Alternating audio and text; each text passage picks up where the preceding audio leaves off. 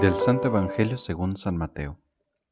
En aquel tiempo el rey Herodes oyó lo que contaban de Jesús y les dijo a sus cortesanos, Es Juan el Bautista que ha resucitado de entre los muertos y por eso actúan en él fuerzas milagrosas. Herodes había apresado a Juan y lo había encadenado en la cárcel por causa de Herodías, la mujer de su hermano Filipo, pues Juan le decía a Herodes que no le estaba permitido tenerla por mujer. Y aunque quería quitarle la vida, le tenía miedo a la gente, porque creían que Juan era un profeta. Pero llegó el cumpleaños de Herodes, y la hija de Herodías bailó delante de todos, y le gustó tanto a Herodes, que juró darle lo que le pidiera. Ella, aconsejada por su madre, le dijo, Dame sobre esta bandeja la cabeza de Juan el Bautista. El rey se entristeció, pero a causa de su juramento y por no quedar mal con los invitados, ordenó que se la dieran. Y entonces mandó degollar a Juan en la cárcel. Trajeron pues la cabeza en una bandeja, se la entregaron a la joven y ella se la llevó a su madre. Después vinieron los discípulos de Juan, recogieron el cuerpo, lo sepultaron y luego fueron a avisarle a Jesús. Palabra del Señor. Te saludo nuevamente amigo, amiga de Jesús para Millennials. Herodes es el gran ejemplo de quien se deja llevar por sus pasiones. Perdemos totalmente los estribos cuando estamos en una situación similar.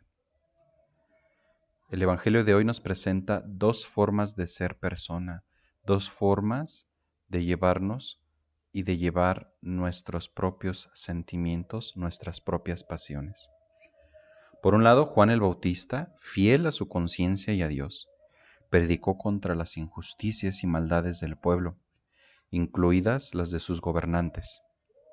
Sabía que su conciencia era libre y no temía ninguna cadena. Además, confiaba en el Señor. Por eso incomodó a Herodías, quien guardaba rencor a Juan el Bautista por esta situación. Este era Esta es la vivencia del profeta de la auténtica libertad, lejos de las cadenas de sus placeres y deseos.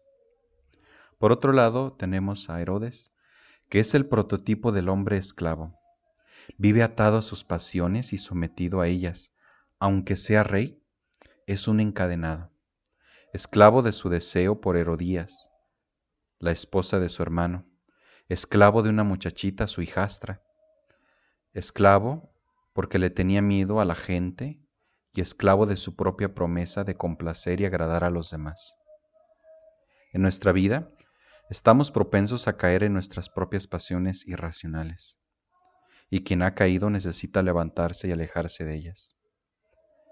Dice Jesús en otro pasaje del Evangelio, ¿De qué le sirve a uno ganarse el mundo entero si pierde al final su vida?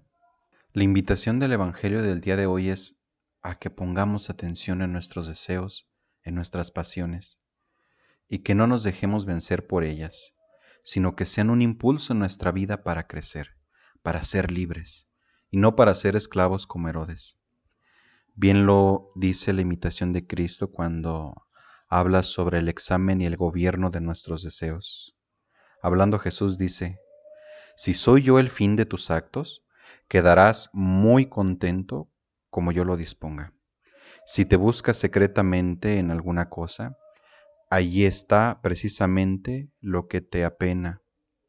Por tanto, cuídate de empeñar excesivamente en cumplir algún deseo que antes haya nacido en tu corazón, sin que primero me consultes, no sea que después te vaya a pesar o a disgustar lo que antes te gustaba y tenías celo de hacer, como si fuera algo de más perfección. No hay que dejarse llevar luego luego por cualquiera inclinación que parezca buena, ni tampoco desechar desde luego cualquier cosa que nos repugne. Algunas cosas conviene refrenarse, aun tratándose de inclinaciones buenas, de deseos buenos, ya para no distraer el espíritu con la importunidad del deseo, ya para no dar escándalo a otros por indisciplinado, ya también para que no vayas a perturbarte de repente y hasta sucumbir por las contradicciones de otros.